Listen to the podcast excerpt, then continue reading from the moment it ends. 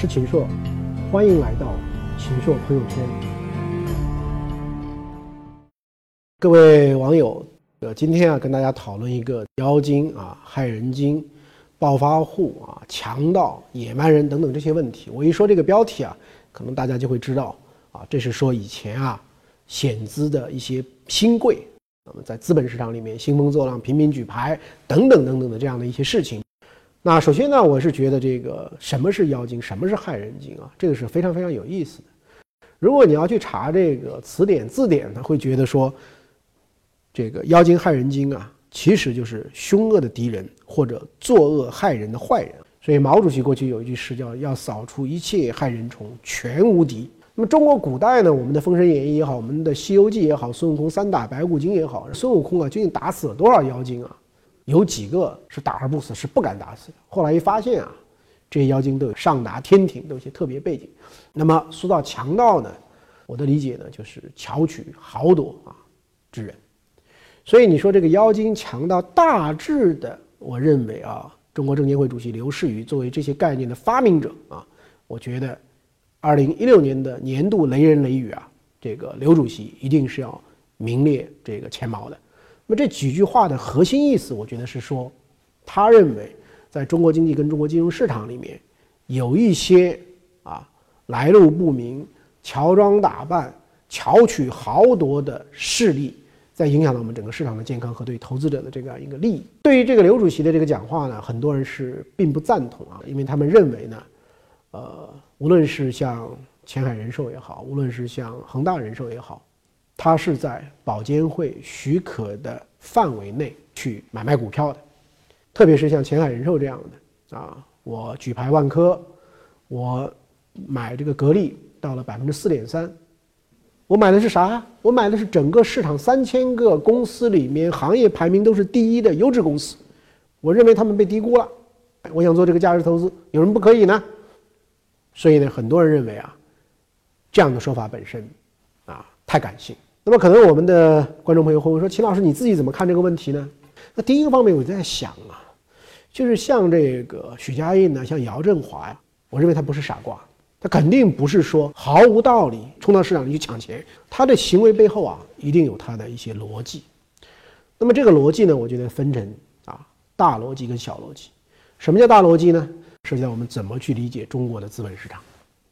中国的资本市场呢是非常有意思的。现在中国的 A 股呢，那么有些什么样的特点？第一个呢，就估值特别高，因为我们长期呢是一种审批的这个经济，要上市非常非常难啊，早期都是要分额度啊，所以我觉得我们中国的资本市场在某种意义上像中国的土地市场一样，都是带有一种挤牙膏的这种情况。你看很多地方啊，特别像北上广深，这房价这么高，很多人说你把土地多一点供应嘛，土地供应的多了，这个。建的房子多了，房价不是自然会受到抑制吗？但是你看政府，啊，都是说，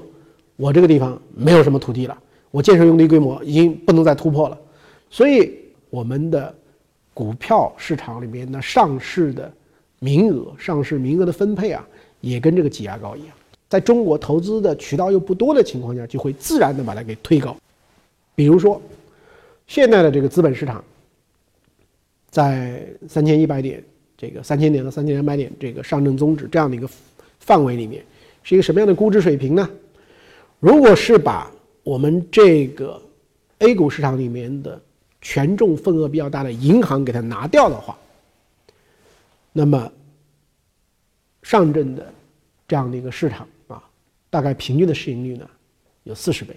啊。那么深圳的中小板市场呢，大概有五十倍，那么创业板市场呢，大概有八十倍。那么这是一个什么概念呢？就意味着说，你如果说这么高的估值去买的话，你可能要四十年、五十年甚至八十年才能收回你这样的一个投资啊。所以就是靠它的这个利润的分红啊，那是非常非常慢的。但是大家为什么要抢进去呢？因为如果这个市场你能够成为一个上市公司的主导者，你能够拥有一个上市公司的平台，它这么高的估值，意味着在这么里面。一块钱的利润，可以在普通投资人那里对价享有四十块、五十块、八十块的这样的一种价值。所以你想想看，你如果说稍微去增发一点啊，那么你就可以圈到很多钱。所以，我们这个市场估值高这个特征呢，必然会演化出第二个特征啊，就什么呢？就是套现套得多。最近在市场上有一些套现的已经到了什么地步呢？就所谓叫清仓式套现。你比如说 A 股市场有个公司叫吉林永大，这公司呢，二零一一年啊上市，当时募集了这个七个多亿，到了二零一四年的十月份呢，大股东及其一致行动人啊，三年的锁定期结束了，然后呢就开始制造各种各样的概念，包括用高送转的方法推高大家的这个预期，啊，这也是很荒唐的一个概念。最后套现了多少呢？套现了。六十七点六亿，套现完了干嘛呢？辞职离场。所以在这个市场上呢，很容易就是选择啊，用各样各样的方法推高市值以后，然后去增发也好，然后去套现也好。所以这是一个市场的一个特征。第三个这个市场的特征呢，就是对融资者是天堂，对普通投资者呢就一地鸡毛，一地韭菜，就命运呢应该说是非常非常的这个糟糕啊。那么我们中国的 A 股市场呢，二十六年以来呢，啊，通过这个 IPO 增发配股可转债，一共融了多少钱呢？啊，一共融了十点一五万亿。那么一共分红派息了多少钱呢？一共分红派息了五万七千多亿。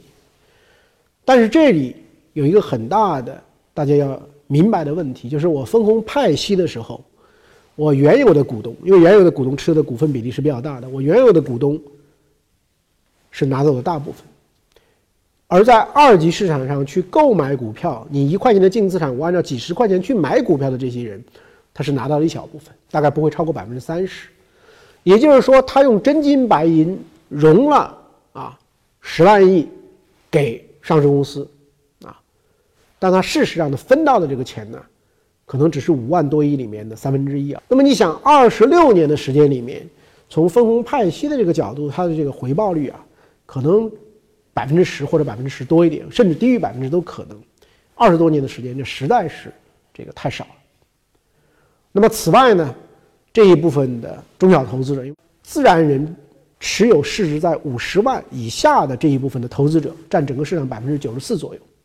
也就是说，我们庞大的底座型的普通老百姓，他托起了整个市场的这样的一种这个框架。那么那么多的减持，那么多的套现，那么多的增发，那么多的配股，谁来支撑呢？就普通老百姓。所以我把这样一个中国资本市场的畸形和结构讲清楚了以后，大家一定会明白，为什么要去控制一个上市公司？因为这个上市公司可供你玩的空间实在是太大了。如果是上市公司没有创造足够的利润，不要紧啊，我自己通过关联交易给它注入一些利润就可以了嘛。如果我们不客气的说，这样一个高估值啊、低派现，同时呢高套现的这样的一种市场，我认为它本身呢就是一个最大的强盗，或者说这就是窃国大盗。那我认为呢，这是我们的。刘士余先生眼中的这些，啊，害人精、妖精、强盗啊，非要去冲进去的一个原因，因为大的游戏逻辑就有利于这样的这个强盗，对吧？那当然，这里面还有一些小的逻辑。什么是小的逻辑呢？就是我们毕竟这么多年下来，还是里面有一些优质的公司，因为它踏踏实实的搞经营，它不炒作概念，往往的估值水平还并不很高，具备了投资价值。那么作为保险资金来讲呢，那么就看上了。很多这一类的公司，那买这样的公司对它的最根本的好处在哪里呢？是按照所谓叫公允价值法，比如说我买的是十五块钱，它涨到十八块钱了，那我挣了多少钱呢？我挣了三块钱，就把这个三块钱的这个收益啊乘以你买的股数，那么计入你的投资的收益。那么第二个呢，可以按照所谓叫权益法，权益法就是说你买到了百分之二十，如果这个公司创造了一百亿的利润，你就一百亿的利润乘以百分之二十，你就二十亿的利润。那么这样的话呢，对于一些低估值的公司来讲呢，很有可能就是说，你买进去的这个权益法计量的投资的收益呢，要远远大于你在一时的这个股票上下的这个得失啊，涨涨跌跌的这个损益。那前海就很典型的这样一个案例前海到现在已经买到百分之二十五点多，所以前海呢就把万科这一部分的投资的收益呢就可以计量到前海的获利里面了。所以呢，这么两方面来看呢，第一个从大逻辑来讲，你能够控制一个上市公司，你将来会有巨大的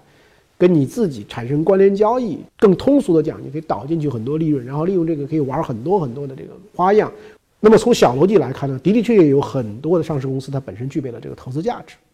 那保险公司能够长治久安的存续是靠什么呢？把自己的健康方方面面的保障寄托在你身上，最后你倒闭了，它可能吗？它难道没有一种边界吗？那么，但是为什么这一次对于前海人寿、对于恒大人寿要采取非常严厉的，几乎是类似禁入型的这样一种措施呢？甚至说，我们的这个证监会、保监会都把他们当成路人侧目的这个野蛮人。这个道理呢，我们要从保险的这个本质啊来讲起。保险是一个什么样的东西呢？保险是。对于所有的交保费的我们这样的保护来讲的，你交一万块钱块钱保费，意味着它对你是形成了一万块钱的负债。那保险公司能够长治久安的存续是靠什么呢？就是一定要在它的总的负债成本以及负债的期限，比如大家的负债都是三年三年期我就要这个支付了，还是说五年期，还是十年期？所以这个就所谓叫久期啊，就是你的时间。所以保险公司的。可持续发展的价值在于说，那这个讲的非常通俗的话，就是说你借人家的这个钱，啊，借了一百块钱，你一定要挣一百零二块钱，你才能够维持下去。那么前海跟这个恒大人寿的这个比较突出的问题呢，第一个是负债的成本过高，因为现在别的这个保险公司的利率的水平啊，二啊、三呐等等非常非常低。可能现在整体的回回报水平呢，百分之四、百分之五这样的情况下呢，我是可以覆盖得了的。但是，他们这样的这个公司呢，它非常激进的负债。什么叫激进的负债呢？就是我更多的是卖这种万能险，我更多的是买投连险。那么这样的险种的利率可以到多少呢？比如说到百分之六，比如说到百分之八，甚至可以总的一个费用到了百分之十。你要去挣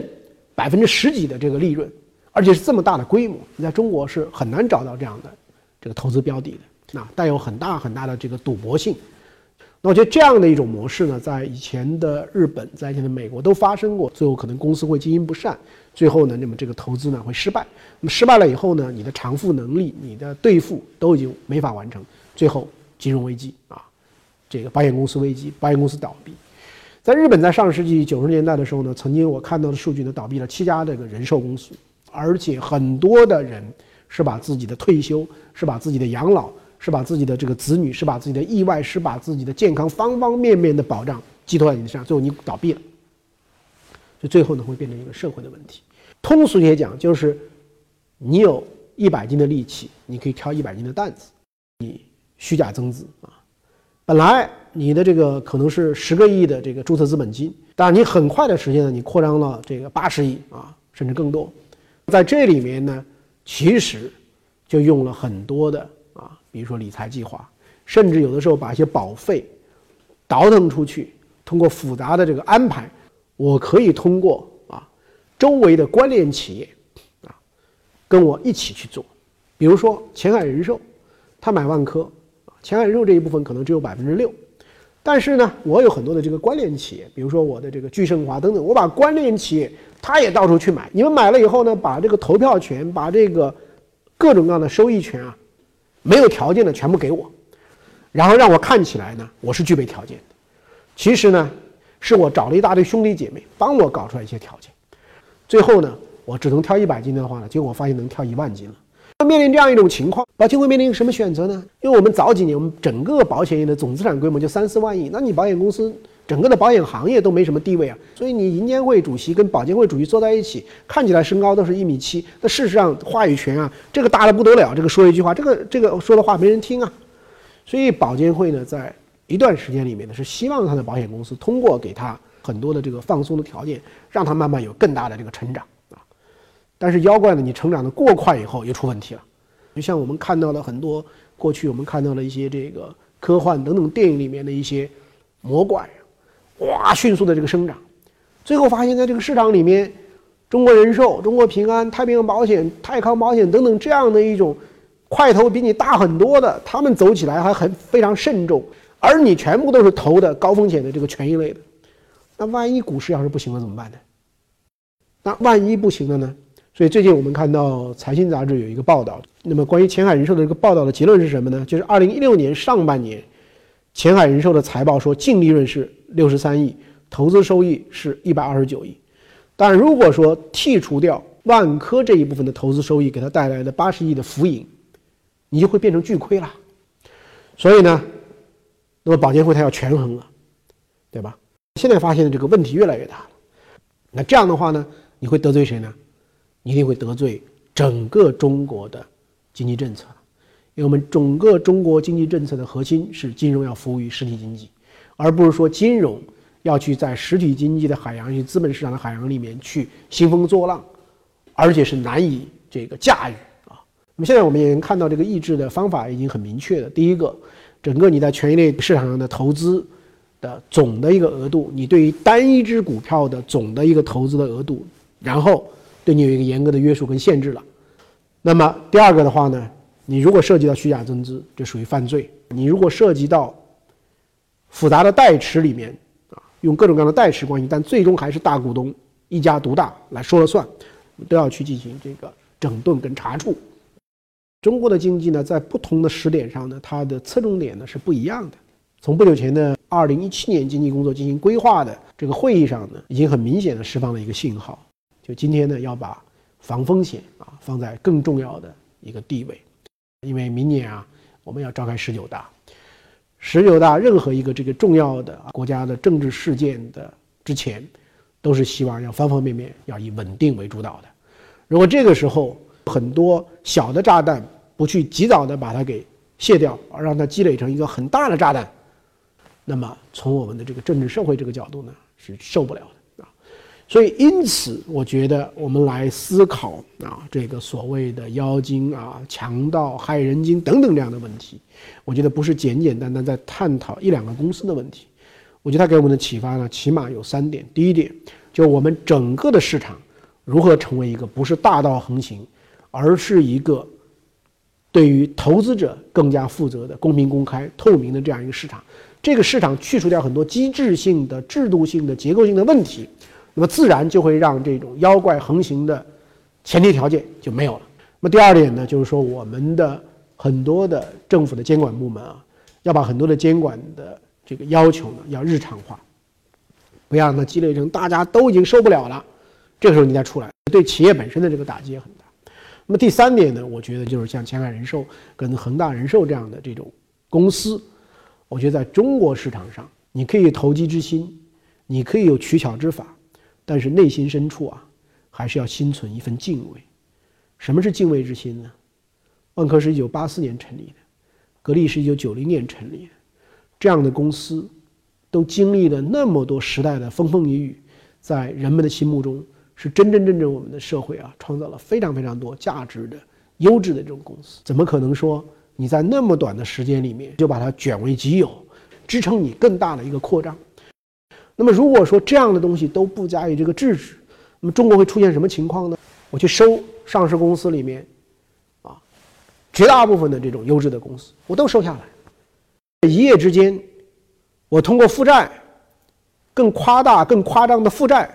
我最后把整个国民经济中的很多的优质的这个资产，全部据为己有。那你说，我们搞的是这个社会主义市场经济，在这样的一种体系里面，它允许吗？它可能吗？它难道没有一种边界吗？所以这一次你会发现，说